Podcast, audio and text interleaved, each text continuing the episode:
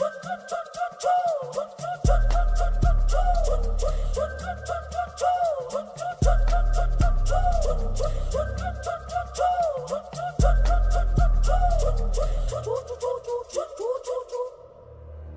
分享酷儿吹水的快乐，大家好，这里是酷儿快乐水，我是手动贩卖机，我是老直。那么我们今天就来聊聊刚刚上映的《黑豹二》，因为我们是外出去澳门看完之后，在酒店中录制的节目，期间设备频出问题，所以音频会偶尔出现声音不一致的状况，请大家见谅。还有，因为我们看的版本是粤语字幕，这个版本称纳摩的部落 Tarakan 为塔罗金，所以我们在本期节目中也会采用这个中。中文译名，为了尽可能畅所欲言，所以本期节目会出现关键情节剧透，请大家斟酌收听或者收藏起来，等看完电影之后再听哦。那么我们的节目现在正式开始。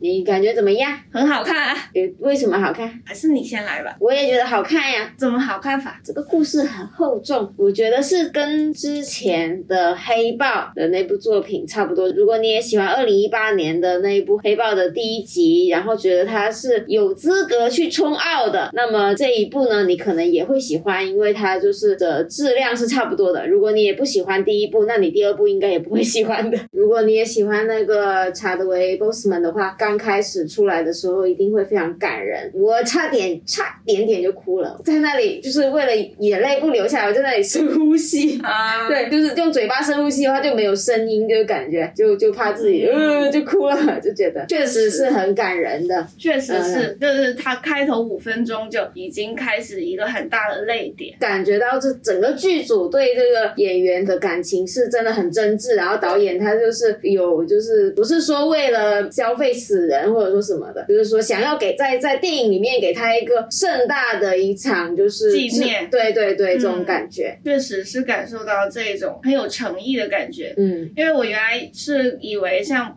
Bossman 这样子，他是中途也就是意外的去世了，那他可能他的电影里面就是简单的带过，嗯嗯，呃，像是之前那个《星际迷航》里面那个小孩子叶利钦，哦，你没看是吧？没没有怎么看《星际迷航》，我知道《星球大战》里面的公主的去世，或者说什么《速度与激情》那种，呃，但是但是《新经济迷航》没看，就是像《星际迷航》那个叶利钦意外身亡之后，他是简单的带了一笔说他去另外一条船工作了，那我可能以为是会是这样一个处理，比如说他在某一场战役里面战死了，嗯嗯，但是他就是用了一个很映照现实的写法，嗯，就是说他好像就是生病了，嗯。嗯，就真的就是疾病，就是这种东西，嗯。嗯，带走了他的生命，然后那时候你就觉得在这个荧幕上面好像又看到了你的现实世界，就是有一种逆向的打破了第四道墙的感觉，这种情情绪就是达到了一个呃加成，而且就是刚好就是我们在在黑豹一到黑豹二中间就是经历了这个 pandemic，在这个电影里面也是给了你一种发泄这些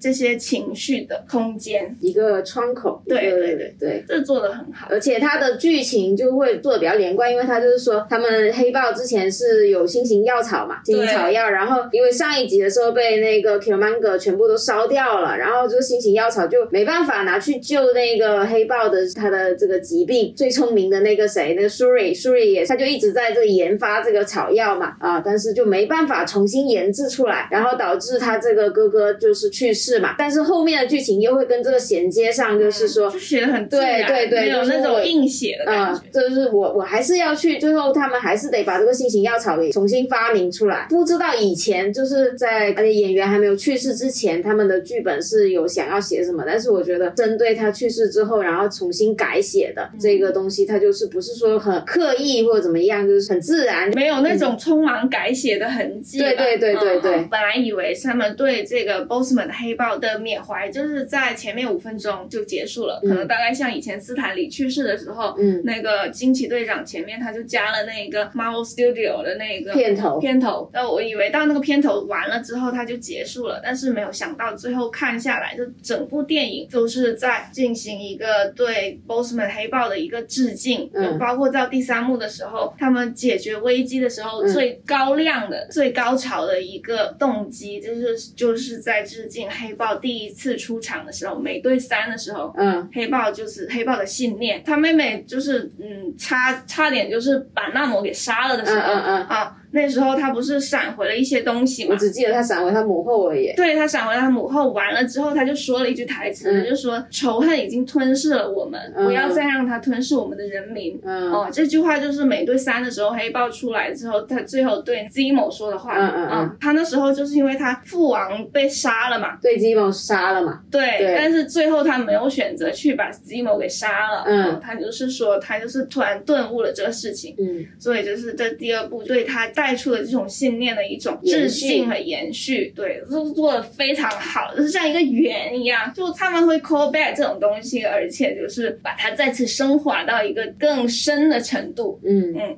呃，我觉得他音乐做的特别好，就是我看完之后就觉得他应该是可以去冲一下奥斯卡最佳音乐的，就是他的那些音乐的剪辑上是做的很不错，然后把那个纳摩的那种老成啊，或者说那种惊悚感是有做出来的，就是嗯。对他做出了一种惊惊悚感的那种音乐上的搭配，让你觉得非常的有压迫压迫感。他音乐还是他的第一部的那个作曲家，就是路德维格。啊，哦，就以前已经拿过小金人了，所以第二集我不知道还会能不能拿小小金人，不不能拿，但是也能提一提吧。能应该能提一提吧。嗯 我觉得这一部的音乐确实保持了上一部的水准，对啊而且他加入了像你刚才说的那个纳摩第一次出场的时候，他不是在那个平静的水面突然要出来一个头嘛？他那个音乐我感觉就是做的很好，就是他在水下的时候是很安静的，然后他一出来的时候就搭配了一个很重音的那个鼓，给他咚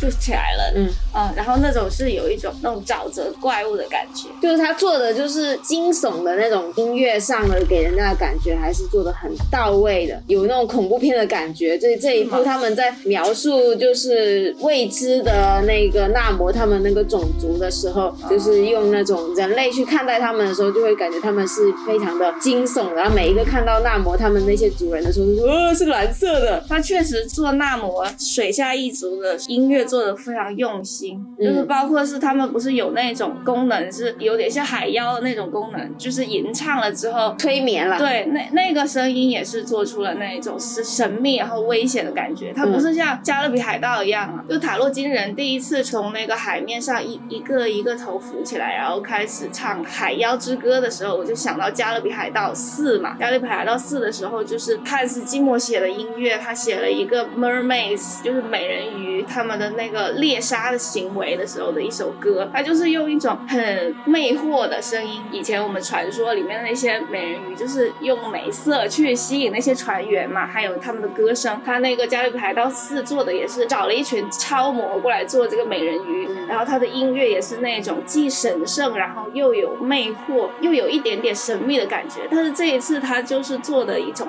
纯粹的一种猎杀的危险的感觉。那些美人美人鱼没有再进行一个服美役的 行为，这个这一点我想要特别 highlight 出来。当时会觉得完了，又是一些美人鱼浮起来了，嗯但是他是做的那种有点丑，也不是说主要是力量的对他东西。他们塔罗金人突然跳起来拿个鱼叉叉人的时候，嗯嗯嗯是还确实蛮惊悚的，而且它不是一个很漂亮的美人鱼或者是什么什么形象，嗯。它就是纯粹的很有力量，而且有一点深海的深海的生物的那一种，就是长得奇形怪状的，嗯嗯，嗯，也是浑身带刺的那一种感觉。它是通过装饰去搞得比较奇形怪状，不是说它长得奇形怪状。然后就是还有一首配乐，我觉得特别好的，嗯。就是描述那个纳摩出生的时候，嗯。嗯，那个水下的光影，还有那个画面本身就做的特别的，既有神性，然后又有一些神秘性。在在在预告片里面有出现那个什么？对，但是水下分娩哦。水下分娩的那一段，然后它的那个音乐配的就是它有那种产妇生育的时候那种呼吸的声音。他们族人是以前是人类，然后慢慢进到水下嘛，然后就是这个呼吸的这个概念，就是嗯也是贯穿在他们的进化当中，嗯所以就是又叠加了就是他们从陆地到水下呼吸的这种感觉。嗯然后还加了那种有点人声吟唱的味道，反正全部叠加在一起就很棒那个音乐。嗯。嗯，我就没有你那么专业，我就是没有听到那么多音乐，我就是从凭感觉上来说，嗯，音乐跟剪辑的这个搭配上营造出来的感觉，比较让我印象深刻的是那一个，就是纳摩他们他要埋葬他妈妈，然后他就上岸，然后看到就是西班牙人在那里奴役那些原住民吧，应该是，他就他就他站在那里，然后砰的一下。不是飞起来。不是嘣，就是就是他那个声音，就是突然一下子就出来，压迫感就上来了。嗯本来看的是一个普通的人的小孩，然后突然就一下子他就飞飞起来，下一幕他可能就整个村庄就烧光了。对，他就是他的音乐特别有那种打击感。呃，对啊，对啊它就不是，如果你慢慢升起来，他有用一种可能以前写那种交响乐，他就是不慢慢的蓬勃起来，嗯那可能就没有那种打击感的感觉。他这个就好像噗，它就起来了。对，我就比较喜欢这种鼓的嗯鼓的声音。我就以之前第一部的时候，我就也很喜欢他那个嘚嘚嘚的那个，是用了非洲的一种鼓叫嗯 talking drum，嗯嗯，关于第一部的配乐呢，老直是以前做过一个很详细的影片，那个也是我第一次在做影评这件事情，所以我也觉得我这一次重新回来看《黑豹二》也是一个很圆满的 journey。嗯，嗯，推荐观看哦，推荐观看哦不过哦。不过那个时候的各种水平，录音还有剪辑什么的水平都还蛮差的，也可能是把头放到那个书桌里面录的吧，就是偷偷录的，可能是我我也现在回去也是不忍足听，但是我觉得这一部的配乐还比上一部要更多了一些 emotional 的东西，它它还融入了一些海地那一边的民俗音乐，然后就会有一点很抒情的感觉，嗯，就搭配它这一个悼念的主题。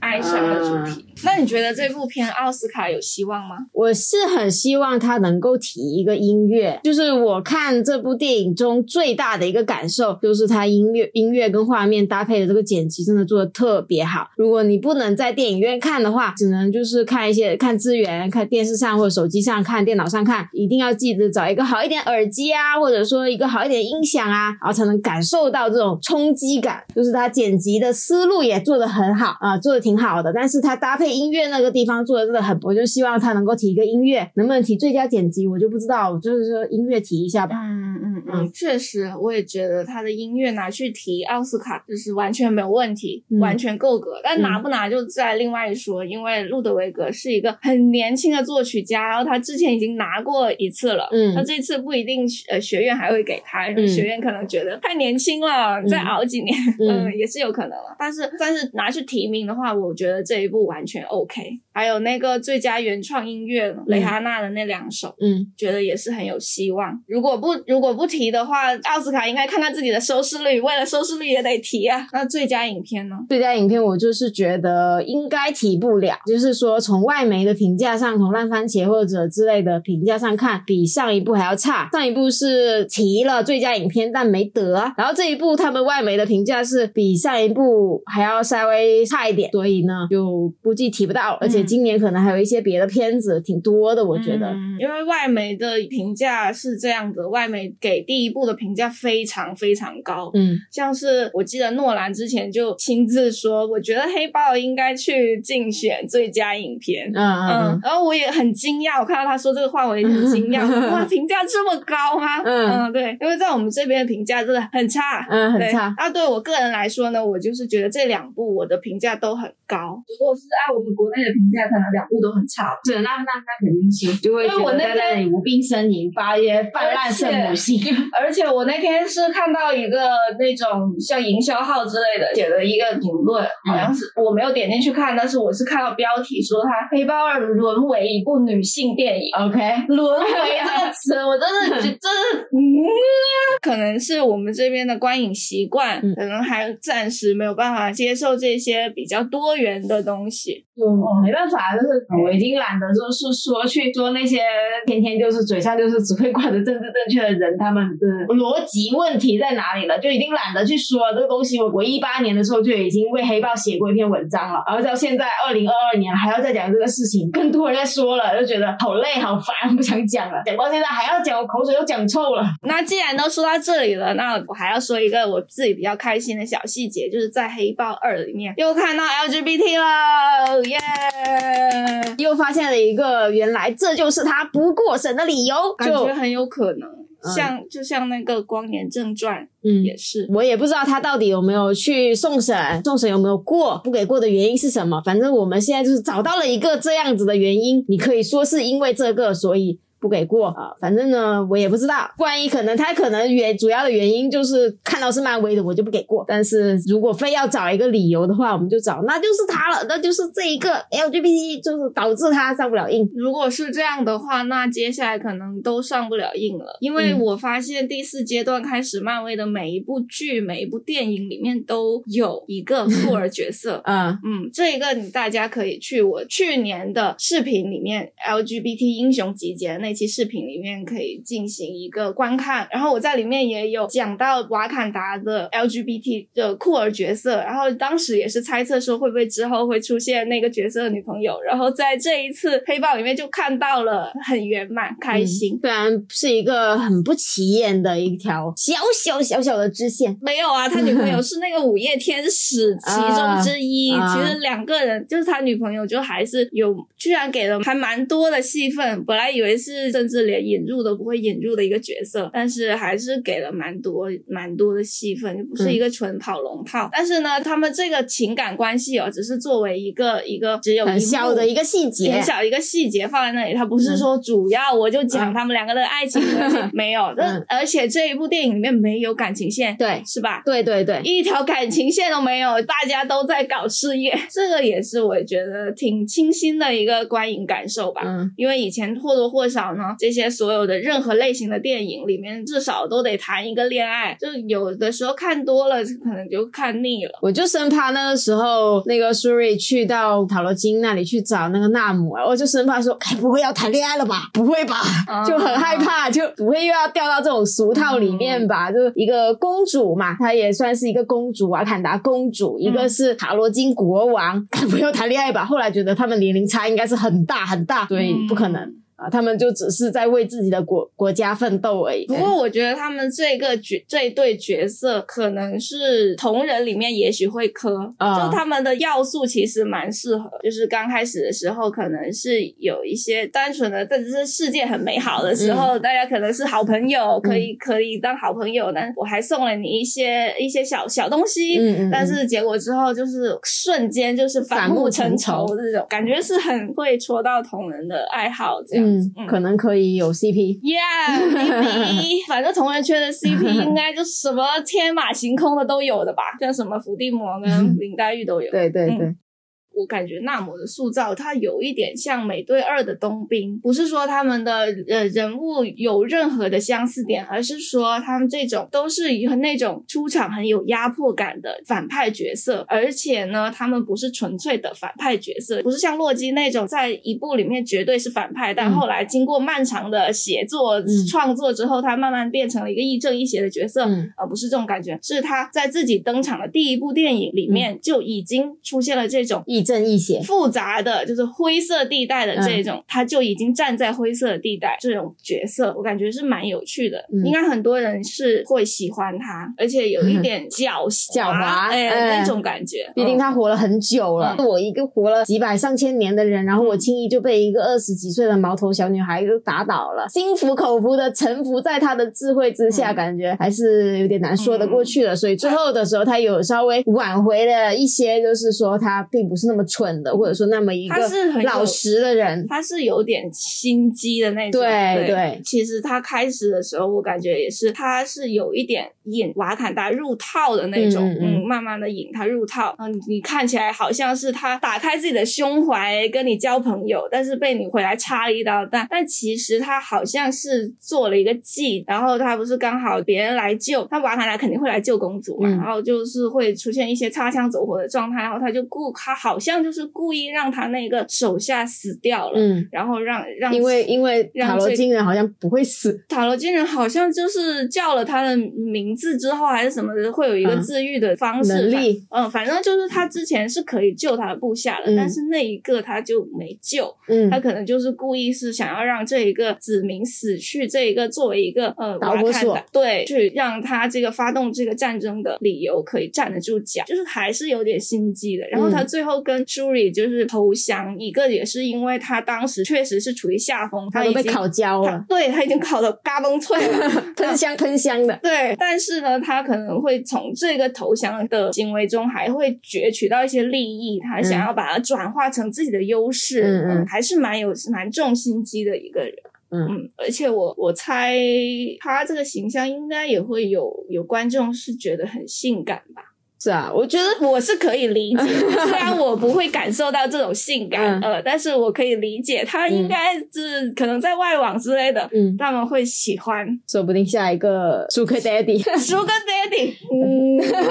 嗯 啊，OK OK，对啊，就像是《行尸走肉》里面的尼根嘛，啊。他里他就是那种很邪的那种人设，但是他就很 sexy，但是尼根长得更帅一点啦，嗯，他是更帅一点的老头，他身材很好，嗯。嗯我我是说纳摩身材很好，嗯，而且他拍纳摩，他的能力我觉得很强啊，而且他做的就是飞的时候，就是感觉很轻盈那种凌空的那种、啊那种感就觉那，他那个脚上面的那个小翅膀特别。是他变种人的能力吧？哎，对，说到这个变种人，嗯嗯他说了自己是变种人，对对对他直接就说 I'm mutant，嗯嗯嗯，嗯就是第一次提到了他是变种人，就他翅膀是变种人的能力吧？嗯，就比他其他的人都没有这个小翅膀，就他有这个小翅膀。并不是所有塔罗金人都是变种人，嗯嗯，只是他这个是纳摩自己，嗯，那么是塔罗金人里的变种人，嗯然后他就飞的，反正就是感觉做的很很好，很好看。我就是一度就是希望说，哎呀，他能够赶紧洗白，我觉得他能力很强，就觉得。啊对啊，就很耐打，就感觉真的要不是 Shuri 靠脑子就是计谋去弱化他，不然他真的是一个很强大的一个敌人嘛，又又会飞，然后力量又很大，然后还是不是我到现在还都搞不清楚他到底是不是有治愈的能力啦，反正就很强大。觉得如果洗白的话，去对付康会是一个很好的一个一个一个队友，但是不知道后面会是什么样的一个发展。他其实现在的立场也不全是反派对抗了。对啊，嗯对啊，就是在中间嘛。对对，就是说能不能把他拉拢过来是这个意思。嗯嗯黑豹这个系列它里面的女性群像都做得很好，第二部是比第一部更好，第一部已经挺好的。虽然第一部的主角其实是 T'Challa，但是他同时兼顾到那个朵拉护卫队还有他妹妹的一些塑造，虽然没有第二部那么深的塑造，但是已经呈现了一个很帅气的嗯或者是说很有力量感、很很有魅力的一些一些女性角色。但第二部的时候，他们就更加深入的挖掘这些角色。我本人看的时候，我是觉得很爽，放眼望去全是女的。还是有男的呀。就一一个那个那个恩巴库就是比较边缘嘛，然后一个就是反派，就两个男的，还有一个华生也是很边缘。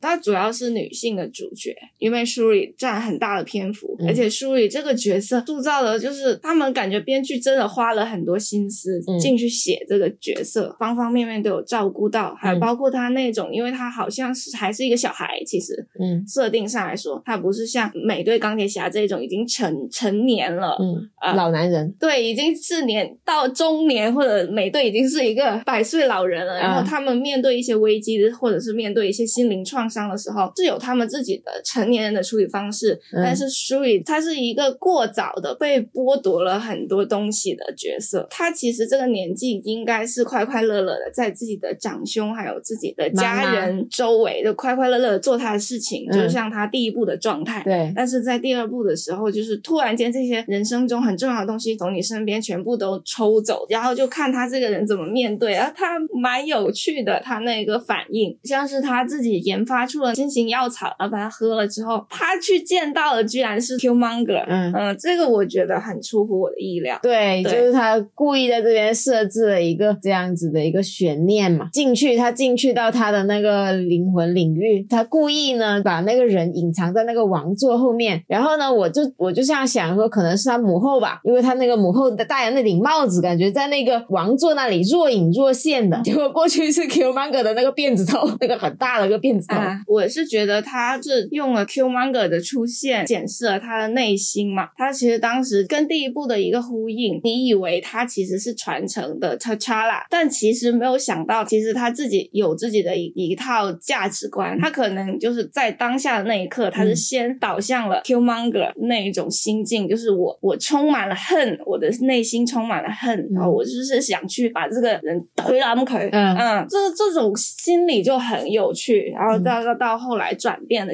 的时候，然后再突出那个 T'Challa 的一个信念，嗯这个这个地方写的很好，我觉得。嗯，没想到就是 Kumange 是在这种方式上回归的。是哎，是是，好像之前是不是就有新闻说他是会回来？对，但是我们就是以为他会活回来的。我当时觉得这可能是个谣言吧，嗯怎么会？他不是已经死了吗？难道他又复活吗？这样写的就太烂了吧？对对对，但没想到要是这种方式，就还不错。可曼哥还是那么帅，欧科也还蛮蛮可爱的一个人。对，嗯，欧科也这个人很妙啊，真的是我我在复联四还是复联三的时候忘记了，应该是复联三的时候，我就觉得他很妙了。嗯，他妙在什么地方呢？就是他们在瓦坎达那打架，哦，就是看那个绿巨人的那个眼神是吧？绿巨人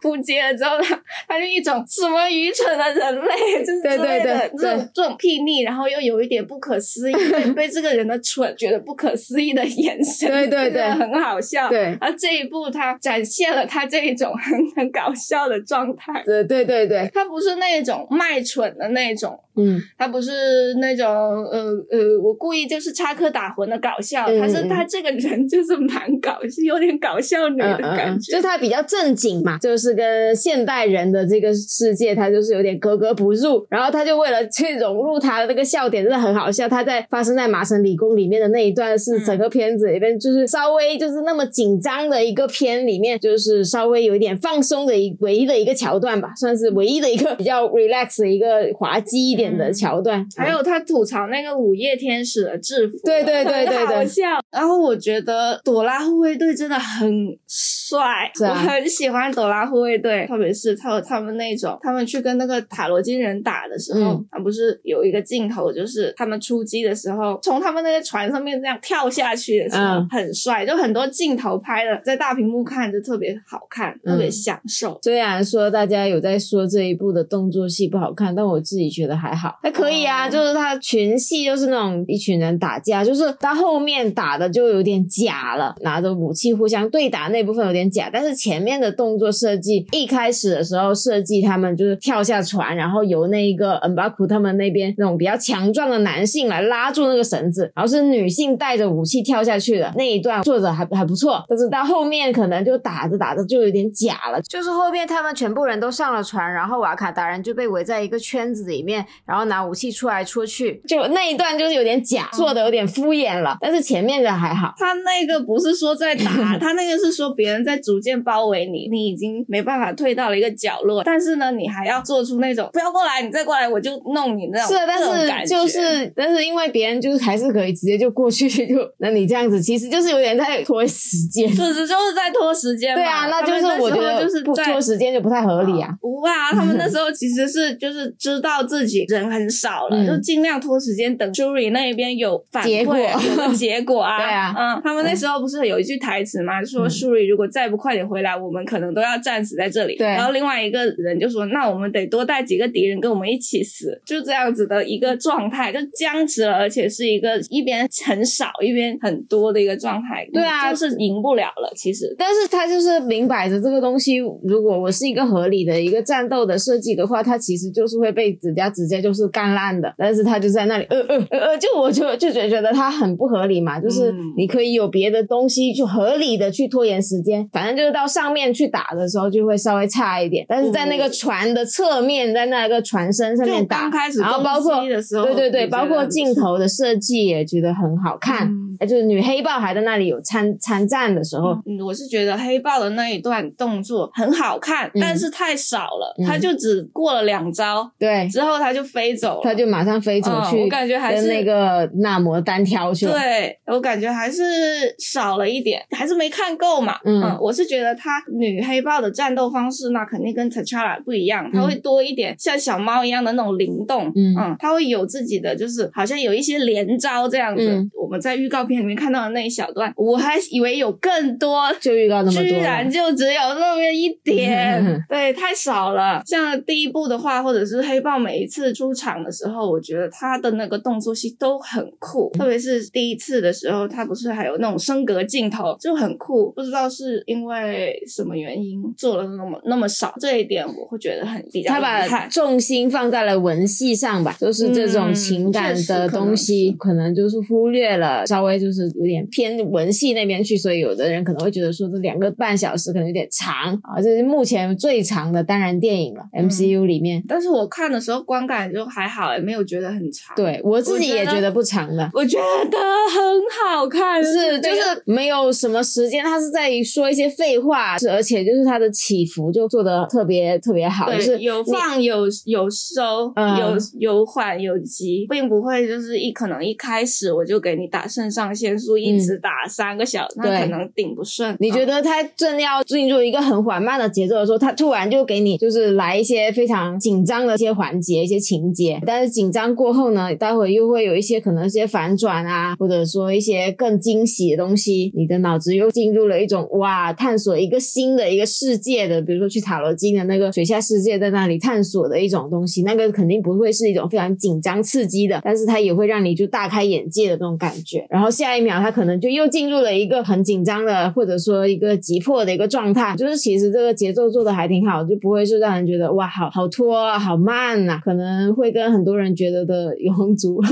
差很多。这个就是感觉到导演瑞恩库格勒对影片的掌控力真的很强，他就是每个地方的节奏都掐的很好，不会有失控的状态。我觉得他确实是一个很有才华的导演了。是啊，嗯，是一颗不容忽视的星星。嗯，而且他好像他所有的影片在烂番茄上面的评价都是在百分之九十以上。我好像已经看完他现在所有的电影，但没几部了。我觉得还有一个优点就是他们打造的水下的 Terracan 的世界哦，就我觉得很惊艳，是我自己感觉可以。到就是说，如果少年派少年派那只大金鱼，然后还有那个阿凡达的那个世界嘛，就是说是五星的经验的话，我觉得这个水下世界可以到四星。巨物恐惧者或者巨物爱好者的话，也就会感觉到很喜喜欢，因为它有很多的大金鱼啊、虎鲸。就是这些东西就很壮观，就是我觉得它美中不足的地方就是它没有亮起来。如果它亮起来的话，在电影院看就是一个黑黑的一个海底，然后会有一些蓝色的一些这些水生物啊在那里就游的话，真的会很漂亮。但是老直他认为这个是故意不这么做的，但是我自己感觉就是我的我的情绪到了，我就差一点点把它亮起来就好了，嗯嗯视觉上就会很惊艳。嗯，我可以理解，就是为什么就是有一点这样的遗憾，嗯就是想要他可能更加的在今年吧，在今年的影史里面留下一个更加美好的瞬间。我的感觉是，他们好像是在有意的去做出跟《阿凡达》或者是说少年派的之前的我们比较习惯看到的海底世界的一个区别。嗯嗯，我感觉他们的建模还有设计好像不是随便做的，应该也是有概念组画师就是精心的在设计的一些东西，然后他做了自己的一套海海水下世界观。嗯然后我就觉得他做出跟阿凡达的区别是在于他多了一些危险、恐惧的感觉，嗯，因为他深海恐惧症对对对，因为他那种 Terracan 他们在这一部里面其实是属于一个瓦坎达的对立面，他是一个反派吧。虽然他这海底世界他是居住在那里，非常的美好，但是在 Shuri 的视角去看，他其实还是会有一点威胁性，因为他是说他们的人民很美，然后人民很快乐，但是同时那些人也是很危险，所以我就觉得他做的这个水下世界是概念里面是要融入这几点的要求，不能够纯粹做一个很美的世界，就是让你想要住在那里的世界。我是感觉他是想要做出这种既美好但是又危险，既神秘又有威胁性的这种感觉，不是纯粹的朋友，但是也不是纯粹的敌人、嗯这种感觉的水下世界，所以我感觉他不做的像少年派那样子，嗯可能是有他的一个原因，有他的一个考量在。就不像《阿凡达》，《阿凡达》里面那个部落，他们非常的神圣的，就是比较纯洁的那种，感觉。阿凡达就是他们电影里面的英雄嘛。讲到反派这个，我又想说，我感觉我最喜欢黑豹的一点就是这个系列里面的反派都不是纯粹的反派，他不是像马拉基斯的那一种，扁平嘛，对，嗯，他这种是你看的时候甚至不觉得他是一跟他个能跟他反派共，情，嗯你能理解他为什么做。他做他的反派，他给了非常大的笔墨，嗯而且非常多的理由。对，嗯，他给了他可以站得住脚的理由，嗯包括第一部那个 Qmonger 嘛，他自己的立场甚至比那个黑豹的立场还要坚定。第一部的时候，黑豹其实是因为 Qmonger，所以他才成长为了一个黑豹。嗯嗯，我们可以这样说。呃，然后第二部也是，在第二部的时候，Shuri 其实自己整个的一个人物弧线、人物弧光，或者是说他对这对待他这些事情的看法，由这个反派去塑造出来的。所以我就觉得他做的非常的用心，把这两派，就是他已经打破了那种善恶对立的这样一个世界观，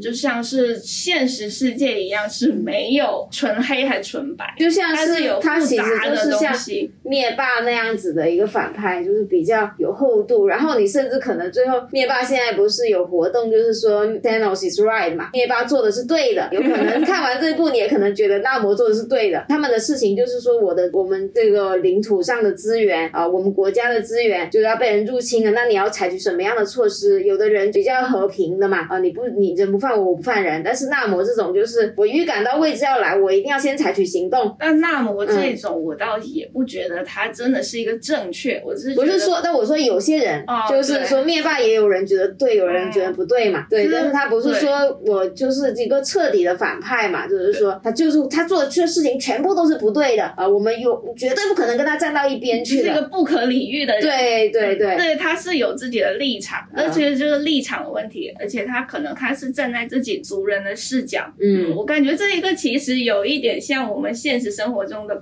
对对对。对吧？我预示到你将会犯我，那我先犯你。嗯 对对对是不是有点这种感觉？我在看的时候也在想，是不是在影射这个主题？应该也不是吧，应该只是碰巧有这个联想。呃，但是塔罗金和的区别就在于，所谓的威胁到底是真实存在的，还是臆想出来的？他还有一点讽刺，就是那个就马丁·弗里曼的那个角色，他还说了一句比较讽刺美美国的一句话，嗯你还记得吗？你说，他跟那个 Valentina 在争辩说，Valentina 是认为瓦坎达这个国家是有威胁性的。马丁·弗里曼就说了一句：“你有没有想过，就是你你要你要看一看瓦坎达他们拥有泛金属之后嗯做了什么？嗯，嗯，你再想想，如果是今天是美国拥有这个泛金属，我们会做什么？然嗯后就觉得蛮好笑的。对对对，因为就是他他的意思很点题，其对实这一句话他，的意思就是说，看看瓦坎达他们拥有这么高科技，或者说这么丰富的矿藏，然后他们是拿来把这些科技 share 给全世界的人吧？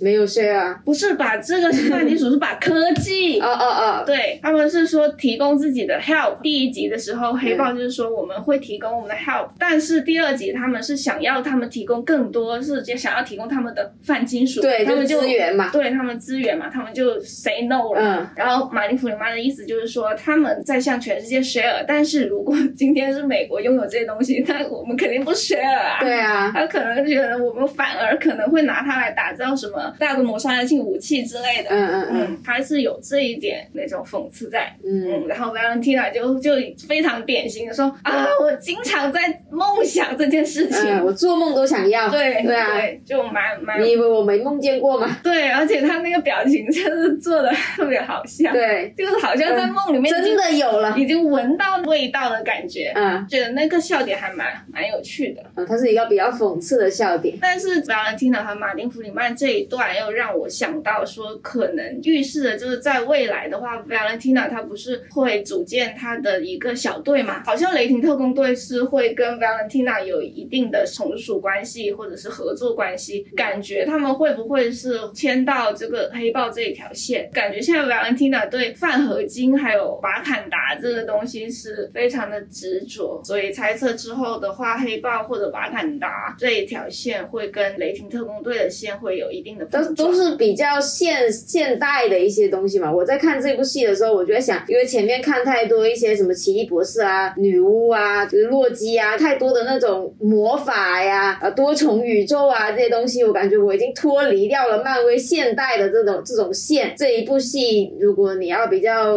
能够了解一下现在的 MCU 这个世界里面在发生什么，可能需要去，主要是要去看列东，就是衔接到列东他们去，就是比较顺。前面我因为我们看太多什么都是比较奇神话的对对对，嗯魔法呀、奇幻呀啊、然后就是蜘蛛侠又是那种多重宇宙，它也不是说真的跟现实世界有太多的纠葛的那种啊多线开花。对，然后就就可能一下子我都没反应过来谁是谁，我就是有点大家都有点陌生了那种感觉。因为之前的一二三一二三的阶段都是在讲那个宇宙原石嘛，然后这一个的话，它第四阶段的时候，它就是有有现实世界在发生的故事，然后也有那种多重宇宙要发生的，就是埋了一些伏笔，然后又有一些魔法剑，这个红魔法就是什么什么魔法，那紫色的魔法又是什么魔法，就是太多那些东西，然后一下子看这个黑豹的话，感觉就没反没太反应过来，就是不太习惯于这么现实的黑豹。也有魔法，瓦坎达 forever。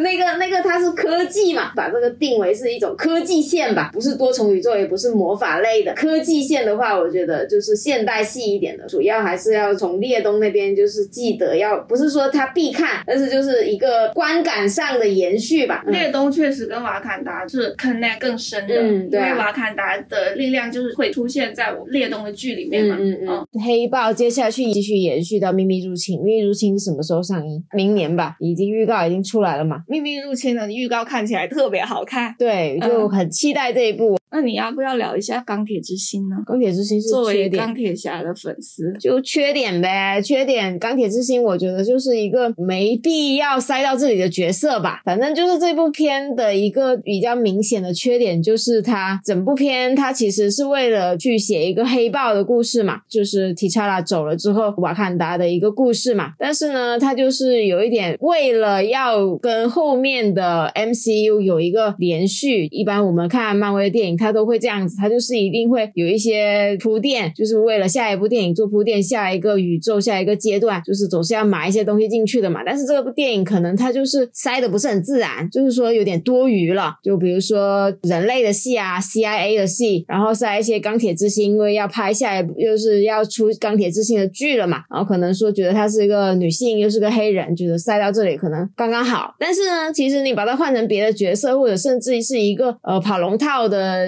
人类，呃也没有什么影响。就而且他在这部戏里面，就是说他的这个装备啊，也没有对整部戏就是有太大的帮助。他能够设计装甲，然后舒瑞自己也帮他的朵拉护卫队设计了两套装甲，做很重合嘛，对吧？你你你设计，你塞一个钢铁之心，钢铁之心只是给自己设计的东西，就不是特别的说很必要的。然后包括人类 CIA 的剧情也是真的是完全不相干的，把那个马丁弗里曼那个角色给他剪掉，就他们那一段戏剪掉，也对这个剧 个剧情没有任何的影响，所以就是蛮多余的。就是说他整个节奏做的不错，但是他就是有一些突兀的这些为了跟下一个阶段有联系的一些剧情硬塞进去了，所以有一稍微有一点点打断。嗯，而且我觉得他的装甲就是做的蛮塑料的，看起来不像金属的质感，像塑料的质感。我是很怀念以前零八年的时候第一部钢铁侠他们做他的那些装甲，那种真的是铁的感觉，钢铁或者说金属啊的那些粗糙的那种质地，感觉就看起来都特别真实。不知道为什么最近就是越做越假，越做越假。从从那个复联三的那些粒子出来的钢铁侠装就已经很很塑料了，假假的，不太有金属的感觉了。我不太喜欢这样子，很喜欢以前老的那种那种感觉。这一个钢铁之心做的也是不太好看，呵 呵老实说是真的有点不太好看的那个装甲。就希望看到时候钢铁之心自己的剧的一个表好表现吧。我觉得缺点呢，其实你刚刚说的可能在我这里并不算是缺点，因为 CIA 那边还有就是它确实就是没有把很多的笔墨放在美国啊 CIA 这边，因为主要还是 focus 在瓦坎达还有塔罗金之间。但是它这个故事不是说突然间这两个大国就就是塔罗金和瓦坎达突然就是没有来由的，我就开始两方就开始打架。它其实是因为需要人类世界的一个由头，需要人类世界来扮演这一种从中挑衅的角色。就是说，他们前面在联合国的时候就有有做出那个戏，那那个戏呢，它跟 CIA 没什么关系，一边是法国，一边是美国。然后呢，他们就是可能好像是法国还是哪个国家，应该是法国吧，我记得他们应该讲的是法语，就是说去探探索那个泛金属，然后就是那一段是跟 CIA 没有太多关系的，就是从他们说，哎，我们要去找一下人类，然后才有开始切那个华生过来，但华生并没有对他们，就是他可能就提供了一下信息，就没有太大的帮助吧，提供了一下钢铁之心的一个线索，就差不多了。后面什么说我去打探一下，我看看人类是不是要跟瓦坎达开战啊？我要是看看这个那个的，然后打电话打来打去的，跟这个主线剧情完全没有关系。他们也没有说啊，人类要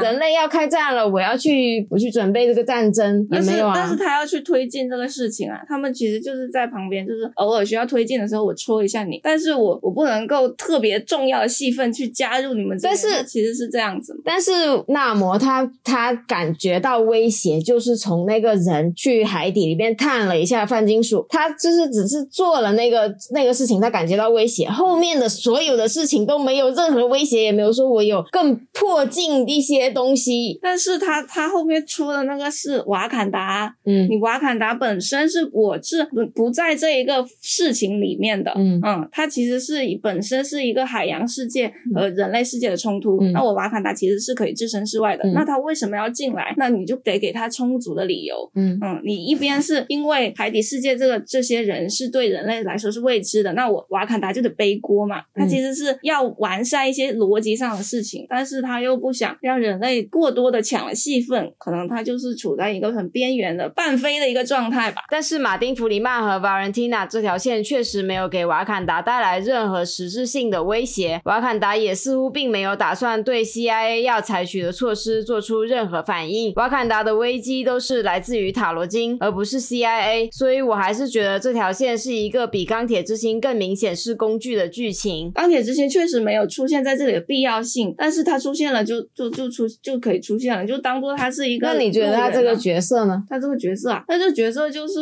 嗯，还蛮可爱的一个青少年啊，就是他们也没有特很多的展示，嗯我还是觉得最大的光环还是在舒瑞那边。是，嗯，我很喜欢舒瑞的塑造，所以嗯钢铁之心就是被塞进去的。你可以这么说吧，对啊你可以这么说吧。但是他他这个故事就是需要一个，他可能写的时候，他就是在人类那一边，他需要一个这种东西。那那你这个角色你换成别的，那是不是也是强塞呢？如果你塞的是一个跟后面的剧情没有任何联系的人，他就不太算是说我为了铺垫这个塞进来。这个事情，我就是觉得，嗯你看久漫威了，你就是会有这种吊诡的思维，就是嗯。有的时候你一部电影，一些路人他纯粹只是路人，那你就不觉得他碍事。但是他如果他刚好就是把这个路人用了起来，他嗯。后面会出再出现嗯，他只是把这个元素就是再利用一下，你就会觉得他好像是让后面可以利用这个角色，所以我塞在这里。嗯。其实他塞在这里的话，可以塞任何一个人，确实是他可以塞任何一个角色，但问题就就是别浪费了。他会，他会，他会说，那那今天如果塞的是一个后面用不上的角色，嗯，其实大家看这个故事也没有什么影响。他放了一个后面可能用到的角色，你就会觉得他刻意，嗯但其其实他这个角色是肯定需要用到的。嗯如果他这个地方这这枚棋子是肯定需要用到的，那嗯其实棋子是谁没有什么重要，我觉得。嗯。嗯，但是这个确实是见仁见智吧。所以，但是我又觉得他就基本上做的没什么亮点啊、那你还不如把这个你可能接下来要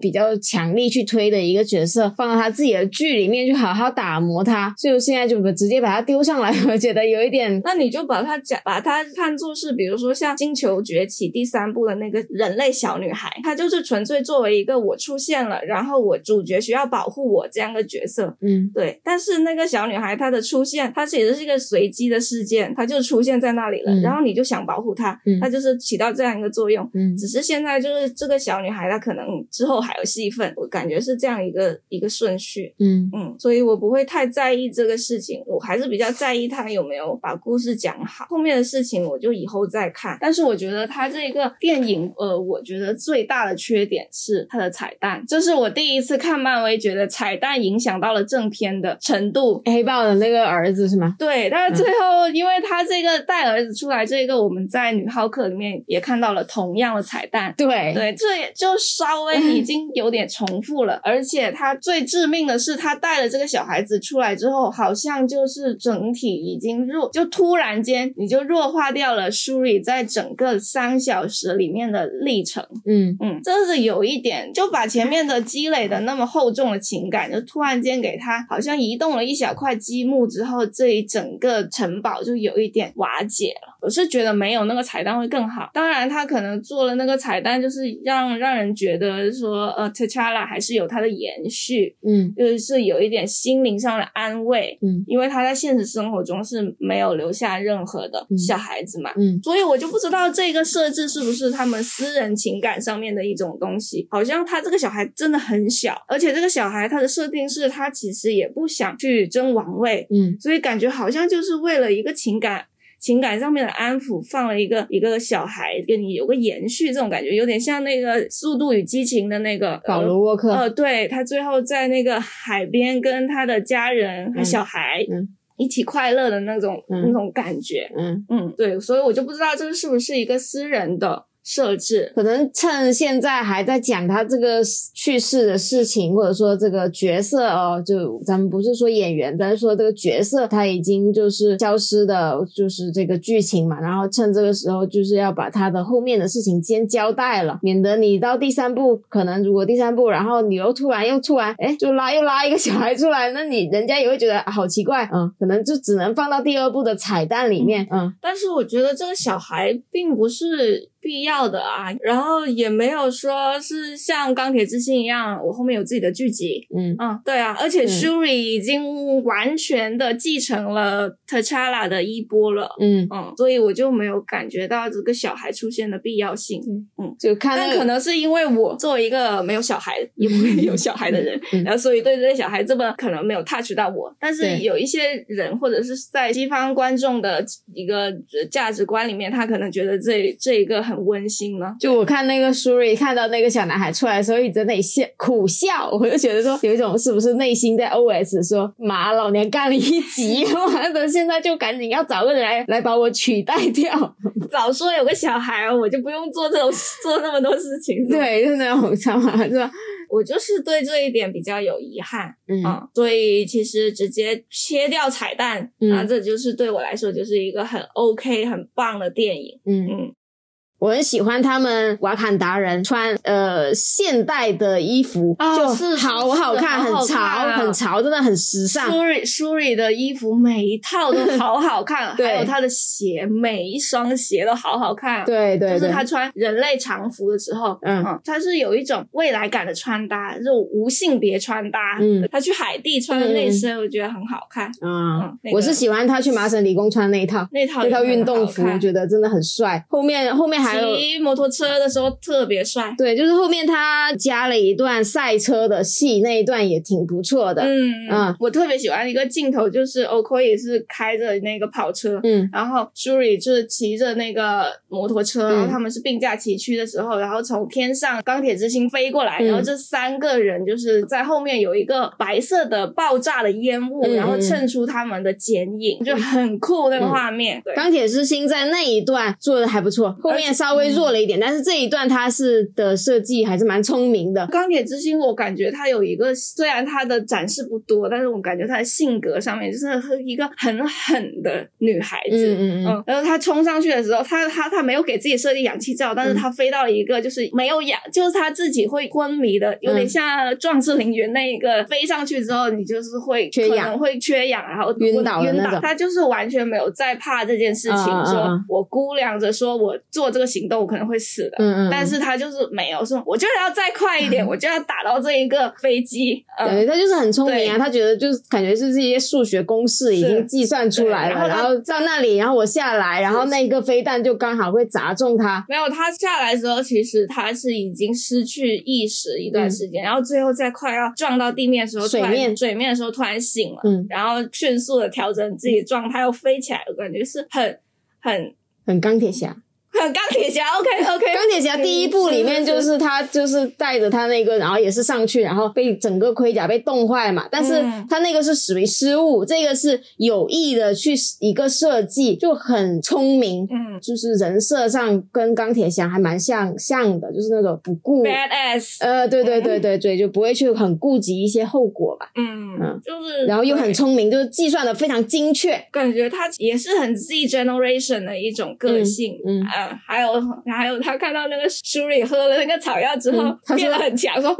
shit，我可以喝一点吗？给我也来一对点，，嗯蛮蛮可爱的一个对对对对对。就很零零后嘛。你觉得那个呃母后怎么母后呢？母后就母后那个那个角色呢？就是比他第一集的那种存在感更强很多。就是前面一开始就有一个联合国开会的一个片段，那个片段就母后真的是非常的庄严肃穆，然后后面就是有一些他儿子去世的一些悲痛，整个演的就是很好，就是那种很坚强，但其实他又其实又很脆弱的那种感觉，这就是做到了，有种强撑着、硬撑着，因为我去亲人去世的那种痛苦还在他身上吧，啊，嗯。就就我不知道他到底释怀了没有，然后后面还要那个国家面临就是外敌的一些危机，然后他要那里强撑着，但是他在外面外人看来，他其实又很有力量，我觉得这做的很好。嗯，对。对，他的表演很有层次，嗯嗯，就有很多种心理还有层次都在他这个角色里面。嗯嗯嗯，他都把它表现出来了，特别是像你说的，刚开始的那段时间，就是特恰拉死了那一年，他是要被迫的成为管理所有一切事物的人嘛，嗯嗯嗯然后这时候同时就是外面整个世界就是对他们虎视眈眈，他在联合国会议上面的那一段发言就是特别铿锵有力，嗯，就展示了一个君主，同时又是一个很受伤的的女女人，女性嗯母亲的一个形象。那一段时间，其实她是真的是一个人在强撑，因为 Shuri 嘛，Shuri 她其实他们想要 Shuri 去承担一些事务，但是 Shuri 只是想钻研在自己的科学事业上面。嗯嗯嗯。她也有抱怨，他用这个东西来逃避这对个是是是现实嘛？他也有抱怨说，那那母母后也有抱怨说，哎，要是小孩子都那么听话，像你的人工像你的人工，智能一样听话就好喽，就是嗯。就是这种很母亲的心态，对对对就是啊，我就是要扛起这一整个家啊，然后但是我的